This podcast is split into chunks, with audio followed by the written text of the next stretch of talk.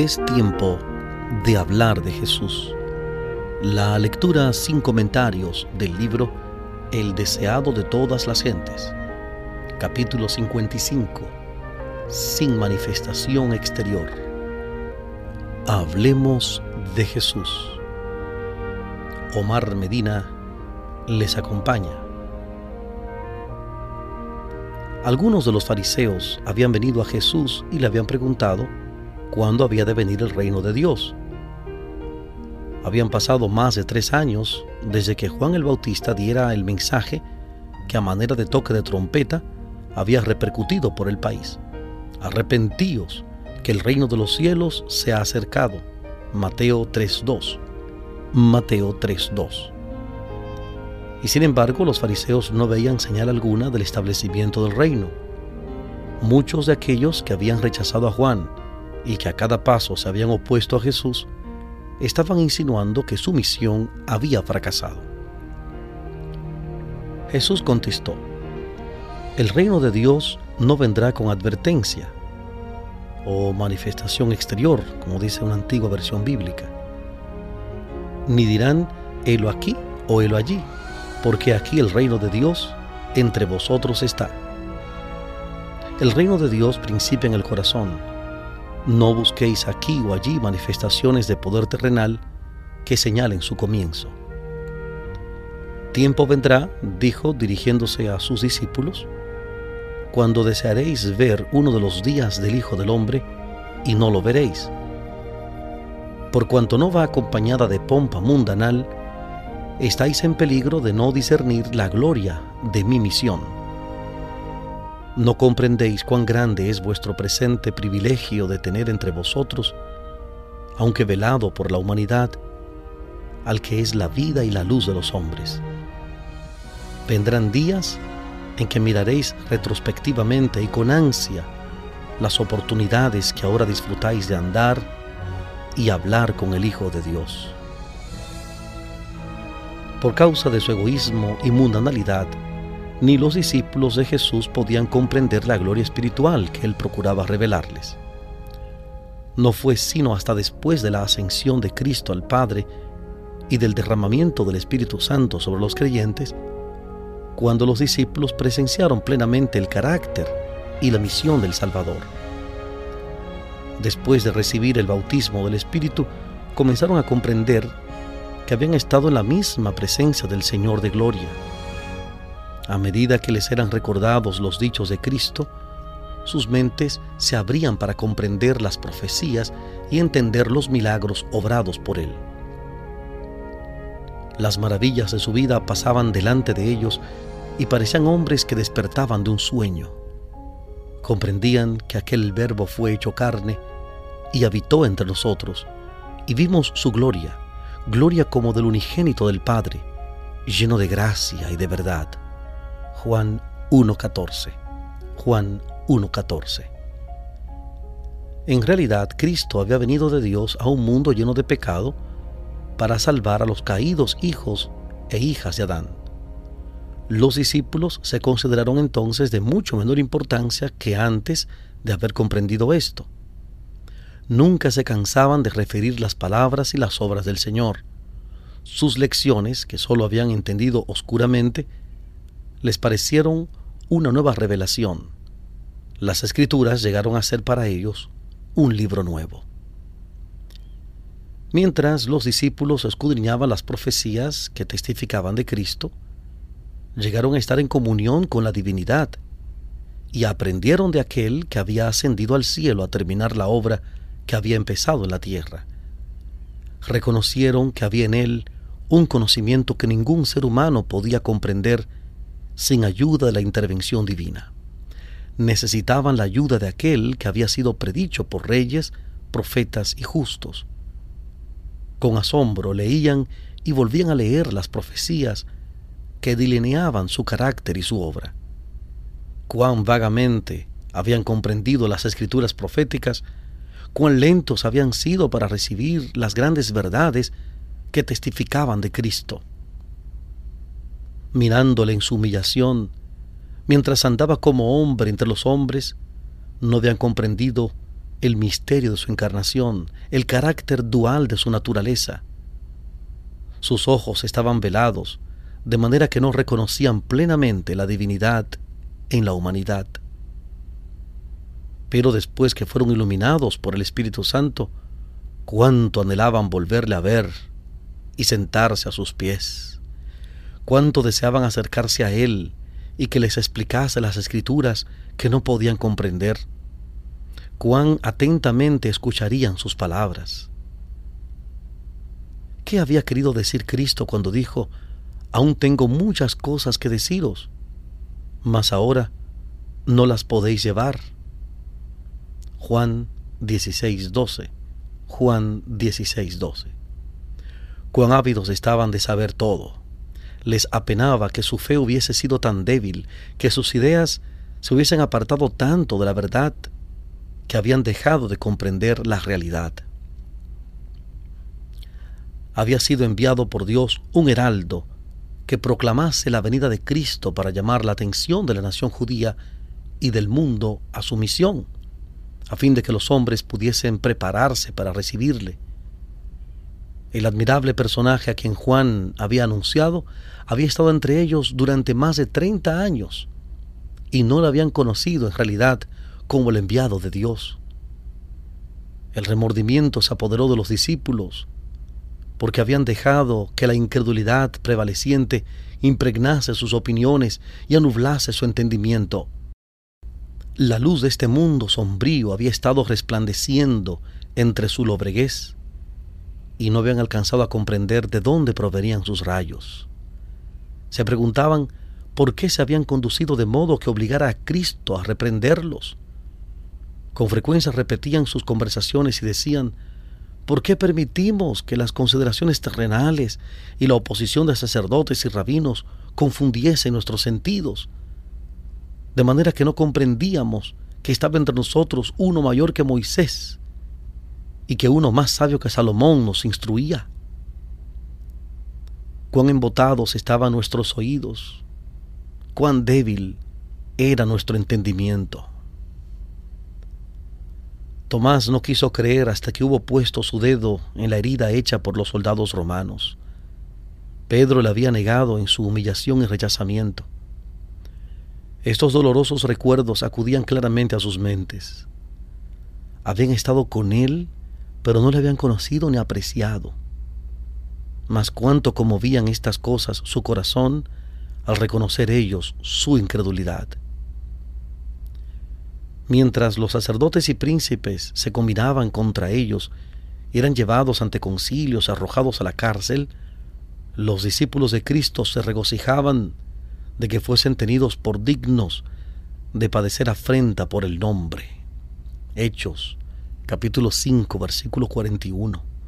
Hechos 5:41. Les era grato probar ante los hombres y los ángeles que reconocían la gloria de Cristo y querían seguirle aún perdiendo todo lo demás.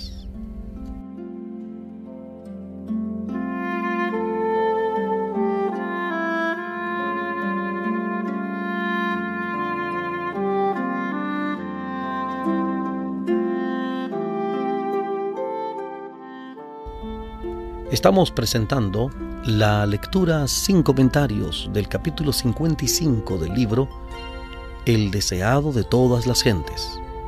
Capítulo 55 Sin manifestación exterior en Hablemos de Jesús.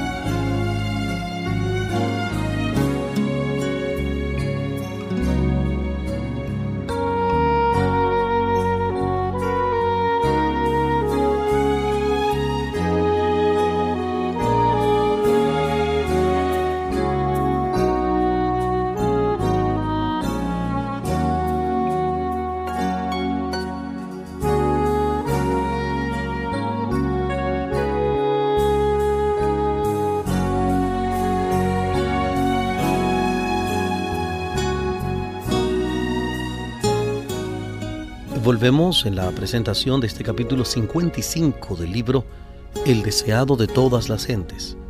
Capítulo 55. Sin manifestación exterior.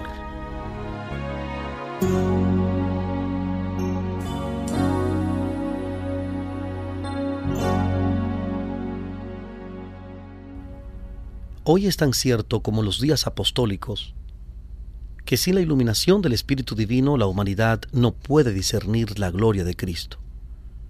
La verdad y la obra de Dios no son apreciadas por un cristianismo que ama el mundo y transige con él. No es en la comodidad ni en los honores terrenales o la conformidad con el mundo donde se encuentran los que siguen al Maestro. Han dejado muy atrás estas cosas y se hallan ahora en las sendas del trabajo, de la humillación y del oprobio, en el frente de batalla contra principados, contra potestades, contra señores del mundo, gobernadores de estas tinieblas, contra malicias espirituales en los aires. Efesios 6:12. Efesios 6:12. Como los días de Cristo, no son comprendidos sino vilipendiados y oprimidos por los sacerdotes y fariseos del tiempo actual. El reino de Dios viene sin manifestación exterior. El Evangelio de la gracia de Dios, con su espíritu de abnegación, no puede nunca estar en armonía con el espíritu del mundo. Los dos principios son antagónicos. Mas el hombre animal no percibe las cosas que son del Espíritu de Dios porque le son locura y no las puede entender porque se han de examinar espiritualmente. Primera de Corintios 2.14. Primera de Corintios 2.14. Pero hoy hay en el mundo religioso multitudes que creen estar trabajando para el establecimiento del reino de Cristo como dominio temporal y terrenal. Desean hacer de nuestro Señor el rey de los reinos de este mundo, el gobernante de sus tribunales y campamentos, de sus asambleas legislativas, sus palacios y plazas. Esperan que reine por medio de promulgaciones legales impuestas por autoridad humana. Como Cristo no está aquí en persona, ellos mismos quieren obrar en su lugar, ejecutando las leyes de su reino. El establecimiento de un reino tal es lo que los judíos deseaban en los días de Cristo. Habrían recibido a Jesús si él hubiese estado dispuesto a establecer un dominio temporal e imponer lo que consideraban como leyes de Dios y hacerlos los expositores de su voluntad y los agentes de su autoridad. Pero él dijo, mi reino no es de este mundo. Juan 18:36. Juan 18:36. No quiso aceptar el trono terrenal. El gobierno bajo el cual Jesús vivía era corrompido y opresivo por todos lados había abusos clamorosos, extorsión, intolerancia y crueldad insultante. Sin embargo, el Salvador no intentó hacer reformas civiles, no atacó los abusos nacionales, ni condenó a los enemigos nacionales. No intervino en la autoridad ni en la administración de los que estaban en el poder. El que era nuestro ejemplo se mantuvo alejado de los gobiernos terrenales no porque fuese indiferente a los males de los hombres, sino porque el remedio no consistía en medidas simplemente humanas y externas. Para ser eficiente, la cura debía alcanzar a los hombres individualmente y debía regenerar el corazón. No por las decisiones de los tribunales o los consejos o asambleas legislativas, ni por el patrocinio de los grandes del mundo, ha de establecerse el reino de Cristo, sino por la implantación de la naturaleza de Cristo en la humanidad por medio de la obra del Espíritu Santo. Mas a todos los que le recibieron les dio potestad de ser hechos hijos de Dios, a los que creen en su nombre, los cuales no son engendrados de sangre, ni de voluntad de carne, ni de voluntad de varón, mas de Dios. Juan capítulo 1 versículos 12 y 13. Juan 1, 12 y 13. En esto consiste el único poder capaz de elevar la humanidad. Y el agente humano que ha de cumplir esta obra es la enseñanza y la práctica de la palabra de Dios. Cuando el apóstol Pablo empezó su ministerio en Corinto, ciudad populosa, rica y perversa, contaminada por los infames vicios del paganismo, dijo, porque no me propuse saber algo entre vosotros, sino a Jesucristo y a este crucificado. Primera de Corintios 2.2. Primera de Corintios 2.2. Escribiendo más tarde algunos de los que habían sido corrompidos por los pecados más viles, pudo decir, y esto erais algunos, mas ya sois lavados, mas ya sois santificados, mas ya sois justificados en el nombre del Señor Jesús y por el Espíritu de nuestro Dios. Gracias doy a mi Dios siempre por vosotros, por la gracia de Dios que os es dada en Cristo Jesús. Primera de Corintios 6, 11 y 1, 4. Primera de Corintios 6, 11 y 1, 4. Ahora como los días de Cristo, la obra del reino de Dios no incumbe a los que están proclamando el reconocimiento y apoyo de los gobernantes terrenales y de las leyes humanas, sino a aquellos que están declarando al pueblo en su nombre aquellas verdades espirituales que obrarán en quienes las reciban la experiencia de Pablo. Con Cristo estoy juntamente crucificado y vivo. No ya yo, mas vive Cristo en mí. Gálatas capítulo 2, versículo 20. Gálatas 2:20. Entonces trabajarán como Pablo para beneficio de los hombres. Él dijo en 2 de Corintios 5:20 Segunda de Corintios 5:20. Así que somos embajadores en nombre de Cristo, como si Dios rogase por medio nuestro, os rogamos en nombre de Cristo, reconciliaos con Dios.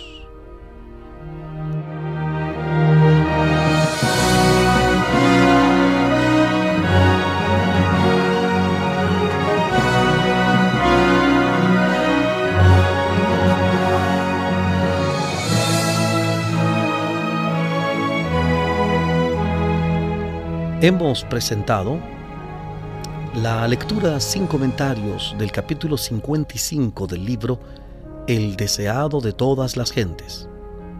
Capítulo 55. Sin manifestación exterior. Este capítulo está basado en Lucas capítulo 17 versículos 20 al 22. Lucas 17, 20 al 22. Hablemos de Jesús.